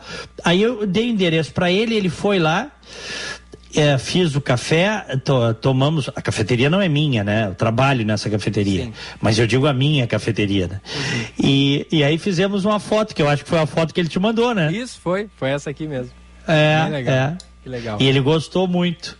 O, tem um foi outro, um prazer. Tem um outro aqui, Diego, o Jefferson da Silveira, que também está sempre ah, o Jefferson assim. de Montreal, o querido amigo também. Isso, ele disse assim, ó, aqui fomos muito, aqui no Canadá fomos muito mais restritivos que no Brasil. Tivemos toque de recolher e proibição de receber pessoas em casa. Número de mortos aqui quase zero. Nunca usamos máscaras em ambientes abertos. E no fechado continua até meados de maio. Passaporte vacinal acabou nos traz aí o Jefferson. É interessante, né, a gente ter essa visão assim de outros países. Tu vê só, é, máscara não se usou lá em ambiente aberto, hein? Uhum, e, e é. número de mortes zero, mas sim houve a proibição da, da, da reunião é, em casa, né? É, e os vizinhos de, acabavam também denunciando, porque fica a pergunta, né? Como é que a polícia vai saber exatamente, né? Onde é que está acontecendo uma reunião? É, mas aí tem. A gente até já falou sobre isso, né? Já trouxemos o relato do Jefferson, que é muito isso, né? As pessoas acabam denunciando onde tem essas irregularidades. E, de fato, né, Diego, um ambiente muito frio, quando tu vai reencontrar um amigo é em um local fechado mesmo, né? É. No frio que faz lá no Canadá, tu sai encontrar pessoas no parque, fazer essas confraternizações assim ao, ao ar livre é bem, é bem raro de acontecer, né? Uhum, sem dúvida. É. No frio, na friaca, na neve. É. Embora eu vi no Canadá o pessoal brincando muito na neve, patinando no gelo. Teve uma festa que eu fui uh, numa cidade canadense lá, que era o carnival deles. Sensacional, quase congelei, né? Sim, imagino. Mas sensacional, Quantos com música, tudo. Lá? Ah, eu acho que tava menos 10. Eita. Menos 10. É. E mais mais legal porque hum, a gente a gente comprava, você comprava um um passe, tá? E ia nesse lugar aí que eles faziam uh, chocolate, chocolate quente, tinha uma cachaçinha deles lá também, se tu quisesse e uh, podia jantar também, música. Uh, música, tinha um grupo tocando, eu lembro disso, viu, Chauri? Hum. Muitas, muitas fogueiras, pequenas fogueiras para tu te aquecer em volta. Uh, música medieval, os caras estavam tocando música medieval. É mesmo. Aham. E aí bem tava legal. animando, tava agradando o pessoal ali? Tava maravilhoso. É. Em Quebec City. Olha aí. Tá? É. bem legal. Até hoje eu tenho, porque a gente comprava, é tipo um medalhãozinho de plástico para poder entrar. Você comprava o passe para entrar nesse carnival que eles chamavam. Bem legal. Mas uma friaca tava menos 10, cara. Ah, sim. Mas claro, o, os caras lá estão acostumados. Roupa térmica, bota térmica é, gorros térmicos. É tranquilo, né? É a vida deles. É. Ô Diego, ainda sobre a questão das máscaras, que chegou um posicionamento aqui do Jander Quadros, ele hum. diz o seguinte, em relação à flexibilização do uso das máscaras, penso que em todo lugar onde se atingiu índices que possibilitaram essa medida, houve comemoração, não pelo fim das máscaras, mas por alcançarmos tais índices. E quando chega a nossa vez, tem esse ranço. Devemos sim comemorar, pois estamos chegando em um momento, apoiado pela ciência, que nos permite tal medida. Abraços do Jander Quadros. É interessante, Abraço, né? Um, um, outro ponto de a, vista. A, não, mas por aí, a comemoração que eu estava me referindo era de gente que via a máscara como perda de liberdade. Você comemorar o fim, a, a, a, o fim das restrições, porque a pandemia está decadente, etc., é uma coisa. Teve gente que comemorou e fez post, ah, voltou a nossa liberdade, vencemos. Eu vi isso aí. Era isso que eu estava falando. Aí, na minha opinião, é bobajada, né? Uhum. Não é o que ele está dizendo aí. É. Essa outra comemoração, acho que tá, tá bem, né? Vamos a Brasília, Chauri? Vamos nessa. Vamos a Brasília. Telegram volta a funcionar no Brasil após cumprir exigências do ministro Alexandre de Moraes do STF. Márcio Rocha. Depois de dar um prazo de 24 horas para que o Telegram cumprisse determinações judiciais pendentes, o ministro do Supremo Tribunal Federal, Alexandre de Moraes, suspendeu o bloqueio do aplicativo no Brasil. De acordo com a decisão, a empresa cumpriu todas as exigências feitas pelo Supremo apenas duas horas do fim do prazo e, dessa maneira, foi autorizada a voltar a funcionar no país. Entre elas, anunciou a indicação do advogado Alan Campos Elias Tomás como representante oficial do Telegram no Brasil, já que a falta falta de representação no país foi um dos motivos apresentados por Alexandre de Moraes para determinar o bloqueio. Para combater a desinformação no Brasil, o aplicativo afirmou que está monitorando os 100 canais mais populares no país, acompanha a mídia brasileira sobre o assunto e vai restringir postagens públicas para usuários banidos por espalhar desinformação. Também foi determinada a exclusão dos links no canal oficial do presidente Jair Bolsonaro, que permitiam o acesso a um inquérito sigiloso da Polícia Federal e o bloqueio do canal Cláudio Lessa, além de fornecer os dados da conta ao Supremo e preservar a íntegra do conteúdo desse espaço.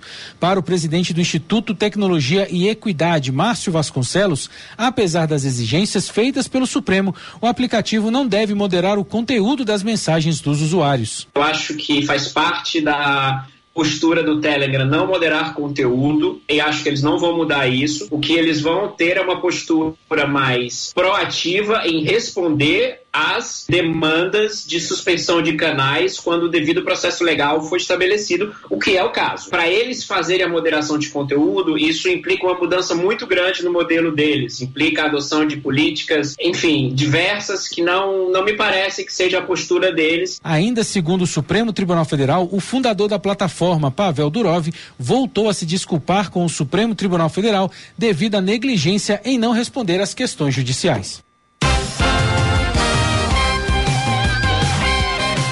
10 e 44 ainda com o Márcio Rocha em Brasília, mas tens uma informação aí sobre o julgamento da mãe acusada de matar o sim, filho, Ixal? Sim, a repórter hum. Luísa Schirmer está aqui e tem hum. o destaque pra gente. Diga, Luísa. Vamos com ela. Bom dia. Bom dia, Gilberto, mais uma vez. Bom dia, Diego, a todos Bom os nossos dia, ouvintes. Sessão que durou aí 11 minutos, né? Foi adiado agora o júri, então, oficialmente, do caso do menino Rafael. A última atualização que a gente tem do julgamento é que a defesa da Alexandra Dukogensky, perdão, deixou o plenário do júri após ter pedido de nulidade do julgamento negado pela juíza Marilene Parisotto Campanha. Gustavo da Costa Nagelstein, um dos advogados de defesa, sustentava que existiria um áudio supostamente de Rafael que teria sido enviado por ele, né? Né, pelo menino um dia depois do dia em que o Ministério publicou, registrou a morte, né? O Ministério Público registrou a morte no dia 14 e esse áudio teria sido enviado no dia 15, de acordo com a defesa. Por conta disso, a, a defesa pediu uma perícia para verificar se o áudio seria mesmo do menino Rafael, razão pela qual seria necessário anular o júri.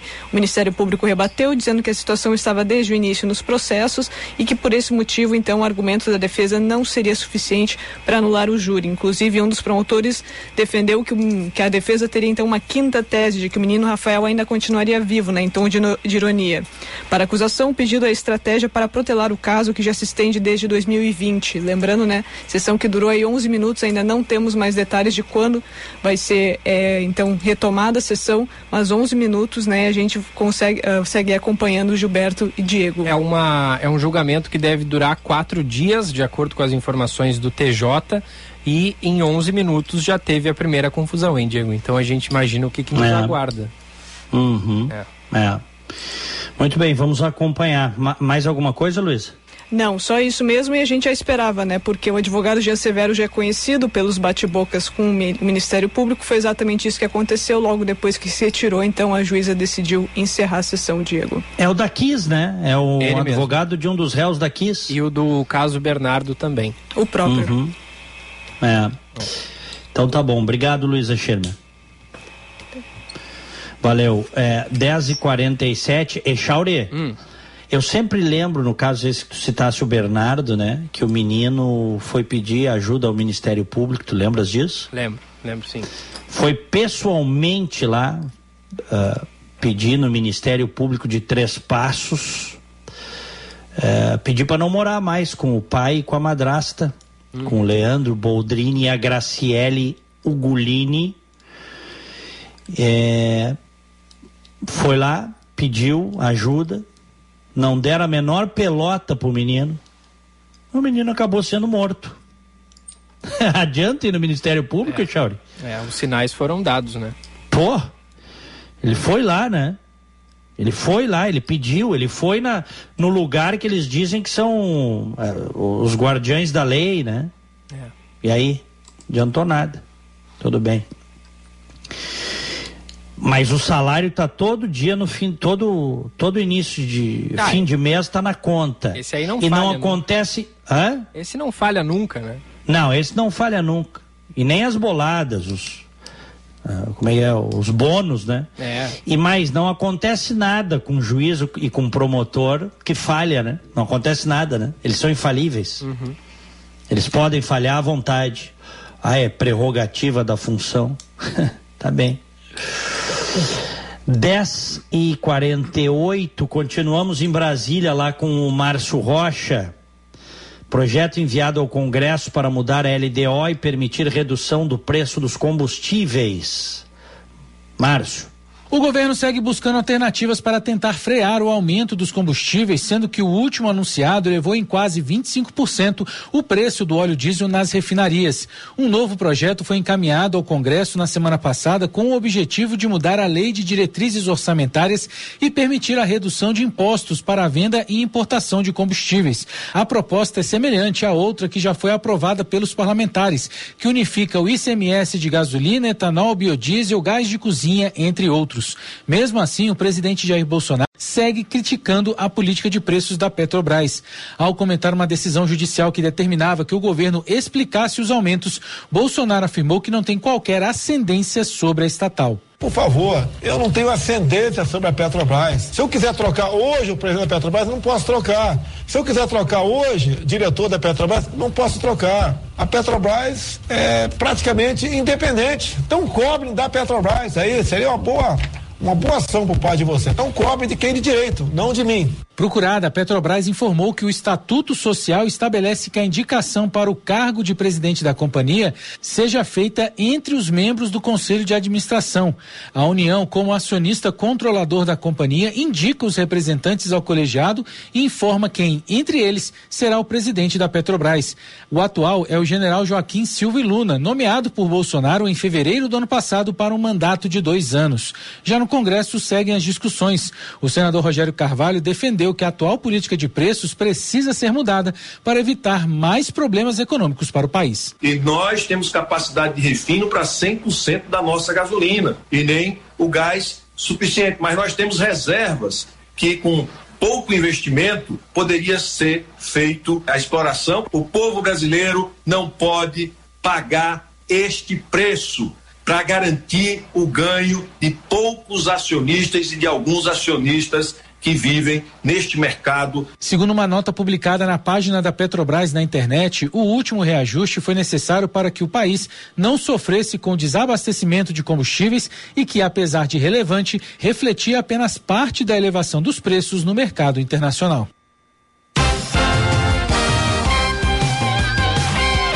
Dez e cinquenta e um. Bom, um avião com 132 pessoas a bordo caiu numa área remota no sul da China.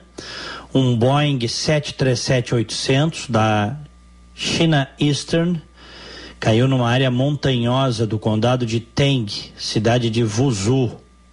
Não há informações oficiais sobre o número de vítimas. Mas as imagens elas são bem feias, né, Diego? Porque é. Era uma área, me parecia ser meio montanhosa, assim. Isso. E, e aí tava uma fumaceira, né? Pegou fogo, não sei se não explodiu. Uhum.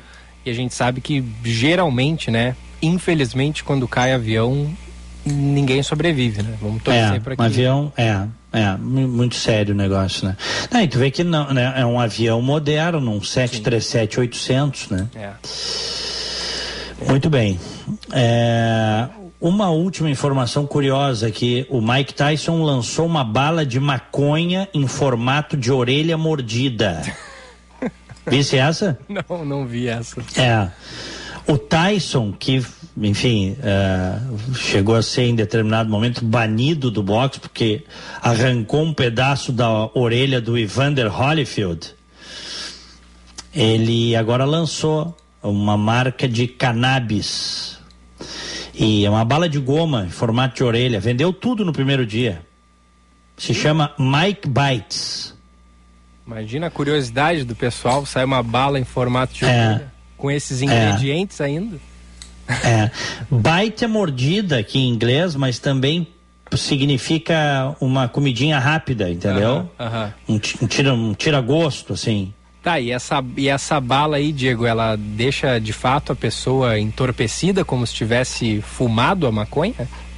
Pode, sabe que é uma boa pergunta. Eu, eu nas reportagens. É... Mas deve ser, Mas né? Eu, eu, acho que sim, deve né? Ser. Porque. É, eu nas reportagens eu te digo que não, não dizia isso, mas acho uhum. que sim, né? Uhum. Porque tem cannabis, é. Tem que ver se tem o. Tem, mas tem que ver se tem THC aqui daqui a pouco, porque o que dá o barato é o THC, né? Sim, sim. É, vamos, vamos colher mais informações aí sobre a bala do, do Mike Tyson. Isso. Deixa eu ver se eu, se eu acho aqui uma última. Tyson Bites THC. Deixa eu botar aqui, ó. Ah, cannabis Infused Gummies. É. o pacote tem o desenho de uma orelha mordida. É. É. Bom, vamos buscar essa informação aí. É, vendeu tudo no primeiro dia. Vai ficar mais rico ainda o Tyson. no, é. no, estado que Vamos lembrar. É permitido, então, né? Não, em vários estados aqui já permitiram o uso de maconha. Até a última vez que eu tinha visto, tinha 11 estados que tinham permitido uhum. o uso de maconha. Tá? Aí tem, tem, pode comprar nas lojas, existem locais se o cara quiser usar. Aí na Flórida é liberado? Não, na Flórida na não. Flórida não. Né? Não. Como é que os como é que os caras uh, fazem aqui os usuários de maconha? Que eu acho eu, eu, eu acho uma uma perda de tempo e dinheiro botar grana nisso, tá, o Echauri? Uhum. E acho arriscado também, tá? tá? Comprovadamente a maconha pode abrir portas para outros outras outras doenças, tá? Pode, por exemplo, esquizofrenia, está diretamente relacionada ao uso contínuo da maconha. Para quem tem tendência uma tendência genética pode desenvolver esquizofrenia. Isso aí está comprovado. A ciência já mostrou isso aí várias vezes. Tem médicos que falam isso o tempo inteiro. Então estou fazendo esse disclaimer aqui, esse aviso, porque né, é, não, não acho recomendável e não botaria um tostão meu nesse negócio. Mas aqui como é que o pessoal faz? O pessoal vai no médico e pega, diz que está ansioso e pega uma autorização médica para o uso medicinal da maconha. Vai lá e compra a maconha. Tá, mas aí é, é, é que tu tá falando do exemplo da, da Flórida. Da Flórida, ah, da bom, Flórida. Tá, tá, tá. Nesses outros estados, como, por exemplo, o estado notório, por exemplo, a Califórnia está liberado, tá? Sim. O, o chamado farmácia, né? É, o chama, farmácia ou lojas, tá? Uhum. O uso recreativo. Ou seja, o cara pode usar para dar um barato. Sim. Tem vários estados que já liberaram. Não sei, deve ter mais até do que 11. A última vez que eu vi tinha 11, tá? Na Flórida não. Não é liberado. Mas o usuário de maconha que não quiser comprar de forma ilegal no mercado paralelo que tem, né, a ilegalidade, Sim. O cara vai num médico e, e muito maconheiro faz isso aqui. Ah, doutor, tô ansioso. Ah, doutor, tô, não tô conseguindo dormir direito dá um plá lá e os médicos que prescrevem isso já sabem que é para isso, entendeu, Jorge? Claro. Para o cara se divertir. Sim. Então, é, acharam uma maneira de burlar a legislação desta forma Sim, aqui na Flórida. O que deve ter aumentado de consulta no médico de pessoa que não consegue dormir é brincadeira, né? Também. Não, tem médico que só faz isso, né? só dá prescrição de maconha aqui, sério? sério? É, vive. Claro, e, e aqui pode fazer, o médico pode fazer propaganda. Então na porta, no consultório, tem cartaz cannabis, uhum. não sei o quê, papapá. Tem a planta, o desenho. Bom, o, tem algumas mensagens aqui, o Leonel Lima, um abraço para ele. Ele nos dá bom dia, diz que no mês passado esteve em Los Angeles, lá na Califórnia.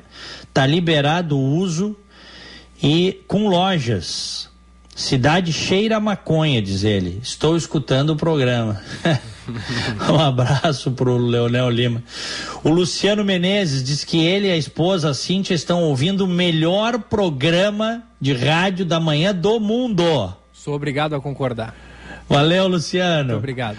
Abraço para ti e pra Cíntia. Valeu. É isso aí. O, tem a mensagem da Vicky. Bom dia, trabalho com medicina canábica, medicina hum. veterinária é, produtos alimentícios são feitos com cânhamo barra hemp, que tem baixo teor de canabidiol, que é o CBD, e não Isso. tem THC, diz ela. Os produtos, os produtos com THC, onde é liberado o uso e consumo da maconha e cannabis medicinal, precisa de indicação médica com prescrição controlada. No Brasil também é indicado, diz a Vicky. Perfeito mas onde tem o uso recreativo pode comprar ah, maconha sim. com o THC, tá? Sim, sim, sim. Para uso recreativo, como eu disse. E isso que ela está dizendo aí é muito verdadeiro, né? O CBD, o pessoal usa muito esse, porque o, a questão toda é o barato. Se você tira o componente do barato, que do, do THC, a maconha já está também comprovado que tem um uso medicinal para muitas doenças eficaz, viu, Echal? Sim, muito, muito. É. Como é que é aquelas crises que a pessoa. É, me fugiu o nome agora, mas para. É como se desse assim um. Não é um ataque que dá na pessoa, me fugiu o nome, peço perdão aqui aos ouvintes, mas é bem, bem comum o termo que é, que é usado, sim. Pessoas que têm. que sofrem de. Ah, não vou lembrar Epilepsia? Isso, isso aí. Isso, uhum. ataque epilético, exatamente. É, é, ajuda né, bastante para isso. Tem crianças aí que sofrem com. Crianças, adultos, qualquer idade, sofrem e vão né, na justiça buscar, porque é um tabu ainda, né? Quando se fala que o remédio, a solução para o problema tá num óleo lá da maconha, às vezes só, só de falar maconha nem é para dar barato nem nada, é para fim medicinal, mas aí já tem gente que que cai de pau em cima, né? Então é também um tabu, né, Diego? Além, além de tudo. Sem dúvida. É, é Mas aí com... me, me, me, ajudou aqui ela, a, a Vicky. É isso aí mesmo. Uhum. É, e, e, crises de epilepsia são, olha, um negócio sério. Uhum. Uhum. É isso aí. Muito bem. Agora vamos lembrar ah, o uso recreativo da maconha. É, tem gente que se vicia nisso. Sim, claro, é uma droga, né? É uma droga. O cara, o cara fica viciado, isso afeta a concentração, isso afeta a, a capacidade produtiva do indivíduo. Daqui a pouco o cara entra numa, num buraco e não consegue sair. É. E tem isso, não vem dizer que não, ah, não tem problema. Né? Claro que tem, é uma droga. Porque tem. Faz mal, é isso aí. É, é isso aí. Echauri, valeu a parceria, 11 da manhã. Eu que agradeço, Diego. Grande abraço. Grande abraço. Ótima semana para ti, para os nossos queridos e prezados ouvintes. Tenham um bom dia, fiquem com Deus. Tchau. Eu ia dizer que o primeira edição vai até às 11, mas já são 11 horas, 11 e 1 marcou o relógio. O Diego Casagrande está de volta amanhã a partir das nove e meia aqui no primeira edição. E você participa mandando mensagem 998730993 tem também a live no YouTube. O pessoal estava discutindo ali passei o, o olho na, na, nos comentários aqui da live. O pessoal tá, tá bem enérgico ali discutindo é, pode participar por ali, mandar mensagem pelo WhatsApp. Daqui a pouquinho a gente dá início à segunda edição, ainda nas férias do Felipe Vieira seu caminho. A informação do trânsito, Josh Bittencourt.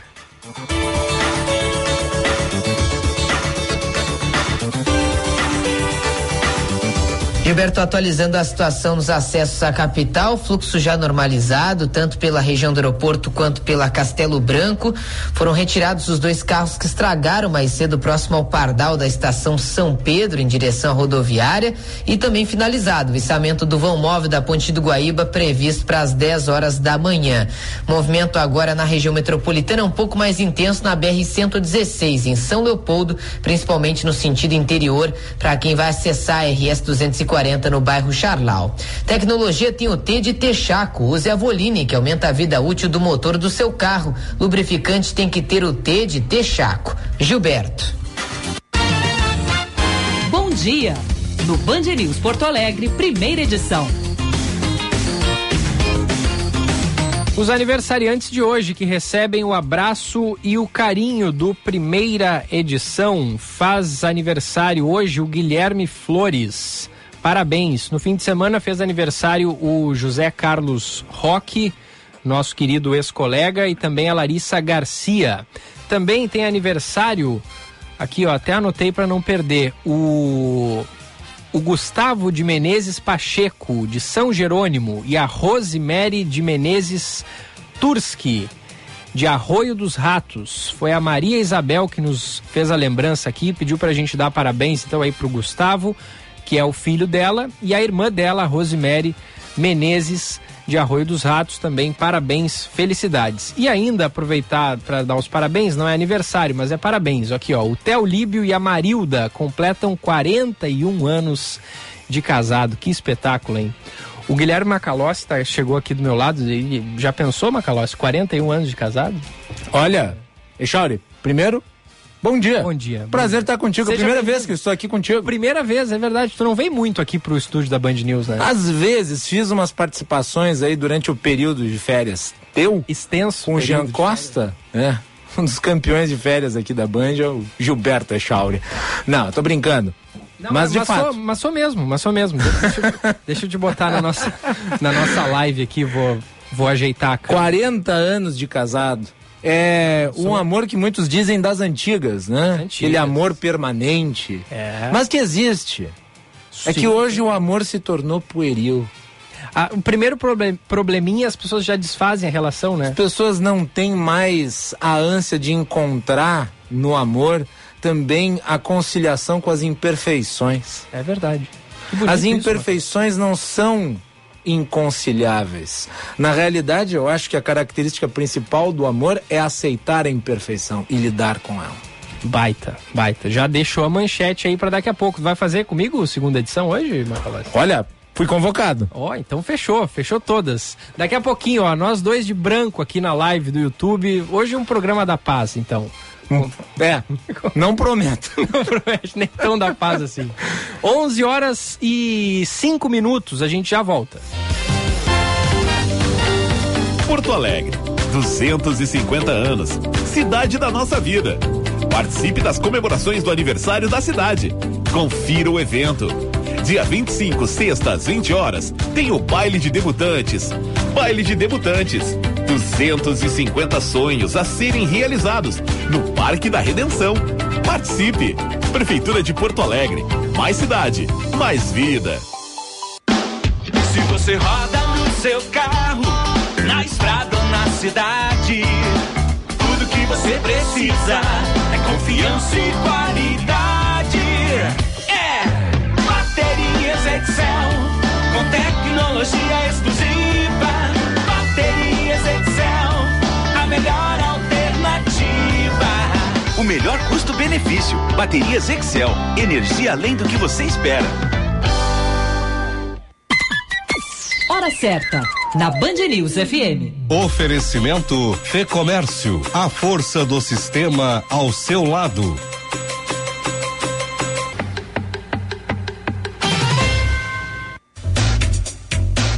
Você sabia que o sistema Fê Comércio, Sesc, Senac é signatário do Pacto Global da ONU? Sabia que a sua empresa pode ser também? O Pacto Global não requer que as empresas sigam um instrumento regulatório. As empresas que voluntariamente integram o pacto assumem a responsabilidade de contribuir para o alcance dos 17 Objetivos de Desenvolvimento Sustentável, ODS, contribuindo para o desenvolvimento sustentável da sociedade. A Rede Brasil do Pacto Global é a terceira maior rede do mundo, com mais de 1.100 membros, o que demonstra um envolvimento cada vez maior das empresas brasileiras em torno da sustentabilidade e uma maturidade crescente em relação ao tema. Para saber mais sobre economia, finanças, gestão e negócios, siga lá no Instagram, arroba Fecomércio RS. O Terrace é o lançamento da Morana nos altos do Iguatemi. São dois dormitórios com suíte e churrasqueira e área de lazer com piscinas, beach tênis, fitness e rooftop com uma vista incrível da cidade e muito mais. Dois dormitórios com suíte e churrasqueira a partir de 304 mil e até 100% financiado. Agende sua visita ao apartamento decorado pelo WhatsApp 99176 4770. Terrace, você pode sonhar alto.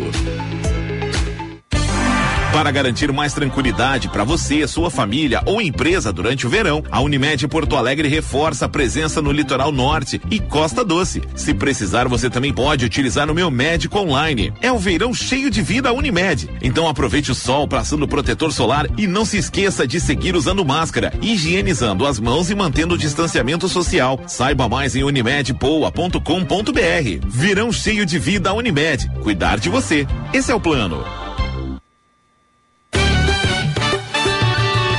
Band News FM, temperatura.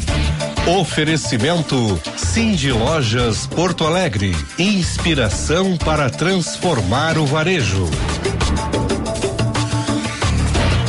21 graus 9 décimos.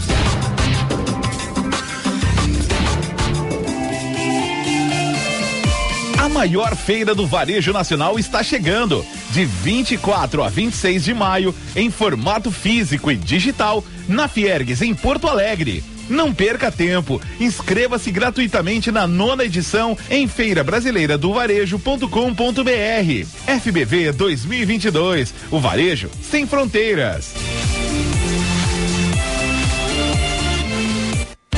É hora de aproveitar os últimos dias de verão com as condições especiais da Unimed. Planos a partir de quarenta e um reais e cinquenta centavos mensais, sem carência para exames simples e consultas. E ainda tem descontos e benefícios com o Aproveita, o clube de vantagens da Unimed. A hora é agora. São os últimos dias para garantir condições especiais para você, sua família, empresa ou MEI. Acesse unimedpoa.com.br.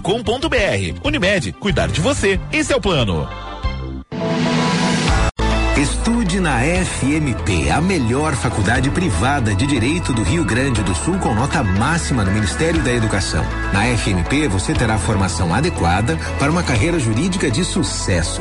Confira nossos cursos de pós-graduação EAD e presenciais no site fmp.edu.br.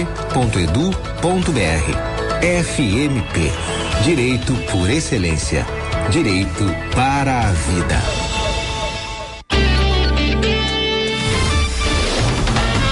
Você está ouvindo Band News Porto Alegre, primeira edição.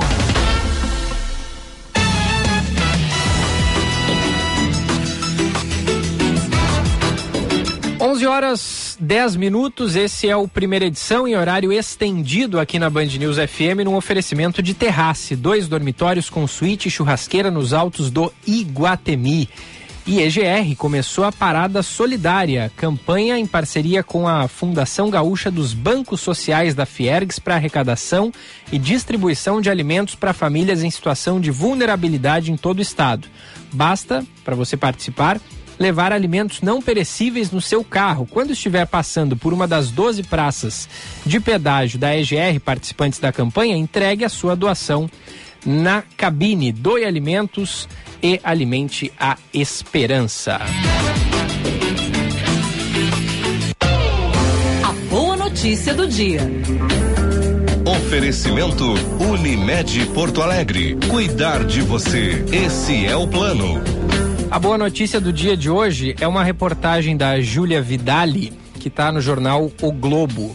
O título é o seguinte: A ciência conseguirá curar o envelhecimento no futuro, diz especialista em longevidade. É o professor da Universidade de Liverpool, dedicado a frear o envelhecimento. É, ele fala sobre como o avanço da ciência pode acabar com o limite imposto pela biologia para a longevidade humana. É o biólogo português João Pedro de Magalhães que quer encontrar maneiras de frear o envelhecimento. É ele que integra e lidera o laboratório de genômica integrativa do grupo de envelhecimento, que investiga os mecanismos genéticos, celulares e moleculares associados ao passar dos anos. É, ele defende que a tecnologia poderá acabar com o limite imposto pela biologia para a longevidade humana, falou sobre as principais promessas da medicina para conter os efeitos da idade. Aí a pergunta aqui: qual é o limite da expectativa humana hoje? Aí ele fala que por enquanto o limite da expectativa é, parece ser de 122 anos, já que é o recorde atual da longevidade, né? É bom ressaltar que não é uma média, a média está em torno dos 70, 80 anos. É, quando perguntado sobre se ele acredita que um dia será possível aumentar a expectativa de vida de maneira indeterminada, ele diz o seguinte: não há dúvida que existe um limite biológico para a longevidade humana, mas isso é como dizer que há um limite para o quanto conseguirmos, conseguimos pular, ou que há limites físicos que nos impedem de voar, por exemplo.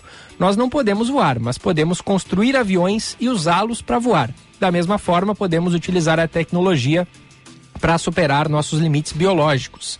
A civilização, a tecnologia e a ciência trabalham justamente para superar esses limites. E a partir das últimas descobertas, vejo que teremos muitos avanços no campo do envelhecimento. No futuro, se realmente conseguir redesenhar biologicamente os humanos, a ciência conseguirá não ter mais um limite biológico para a longevidade e irá curar o envelhecimento. É claro que as pessoas ainda morreriam de acidentes, por exemplo, mas chegaríamos em um ponto em que as pessoas poderiam viver milhares de anos e os riscos para a longevidade seriam o aquecimento global e as armas nucleares, não questões biológicas. Aí ele foi perguntado: o senhor não acha que viver tanto assim seria antinatural? E ele responde: sim, com certeza. Da mesma forma que me comunicar via internet com alguém no Brasil não é natural. Do mesmo jeito que usar óculos para enxergar, como é o meu caso, não é natural. Quando eu tinha 7 anos de idade, tive pneumonia. Quando alguém tem pneumonia, o natural seria essa pessoa morrer. E é exatamente isso que aconteceria há 100 anos. Felizmente, hoje nós temos meios não naturais de curar doenças como pneumonia, graças ao desenvolvimento de antibióticos. E aí ele segue aqui falando do seu histórico e dizendo que está bastante otimista quanto essa possibilidade de curar o envelhecimento no futuro. Essa é a boa notícia do dia de hoje aqui no primeira edição. Daqui a pouco vem o segunda edição com o Guilherme Macalossi, a atualização do trânsito, a previsão do tempo completa. A gente vai repercutir os principais destaques do noticiário. Estamos acompanhando o julgamento é, em Planalto, no norte do estado, de Alexandra Dwogokensky, que confessou ter matado o filho Rafael Vinques, de 11 anos e é, o julgamento foi suspenso há pouco. Luísa Schirmer informou para a gente e a gente vai acioná-la novamente a partir da retomada da sessão aqui no Band News, segunda edição. Já voltamos. Hora certa, na Band News FM. Oferecimento Savaralto Toyota, para quem prefere o melhor. 11 e 15. O Terrace é o lançamento da Morana nos altos do Iguatemi. São dois dormitórios com suíte e churrasqueira e área de lazer com piscinas, beach tênis, fitness e rooftop com uma vista incrível da cidade e muito mais. Dois dormitórios com suíte e churrasqueira a partir de 304 mil e até 100% financiado. Agende sua visita ao apartamento decorado pelo ATS 99176 4770. Terrace, você pode sonhar alto. As obras e investimentos em reestruturação prosseguem no Divina em 2022. O novo pórtico de acesso está pronto. Já começaram as reformas nos quartos das alas de internação e no bloco cirúrgico para oferecer ambientes confortáveis e acolhedores. A recepção interna e os acessos internos também serão remodelados. Outras novidades previstas são o Hospital Dia e um centro oncológico, Ainda em 2022, o hospital abrirá mais 10 leitos de UTI. Todos esses investimentos em melhorias cumprem o propósito de cuidado amoroso à vida da rede de saúde Divina Providência. Venha no Tartone desfrutar os deliciosos pratos do almoço Fatile com preço promocional. No fim da tarde, o happy hour com espumante e as irresistíveis brusquetas. E à noite, o inesquecível jantar romântico ou com a família. Tartone Restaurante, italiano de cardápio e alma. Bourbon Country, Galpão Food Hub ou ligue 9 9615 87 84.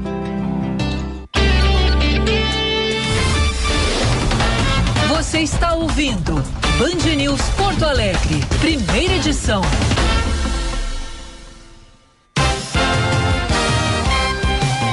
11 e 17, o primeira edição tá de volta para dar tchau e dizer que o Diego Casagrande volta amanhã às nove e meia. Primeira edição é um oferecimento de terrace, dois dormitórios com suíte e churrasqueira nos altos do Iguatemi.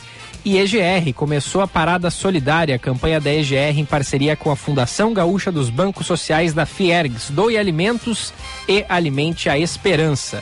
O Felipe Vieira segue de férias, então a gente vai dar início à segunda edição na sequência comigo com o Guilherme Macalossi, que já está por aqui, e logo mais com o Roberto Pauletti para a gente falar de futebol e essa sapatada que o Grêmio deu no Inter 3 a 0 em pleno estádio Beira Rio. Muito obrigado pela sua audiência e tenha uma excelente semana. Boa segunda-feira.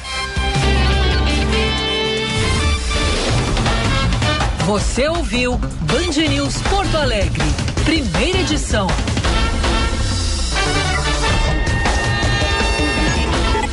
Band News FM. Band News FM. Em um segundo, tudo pode mudar.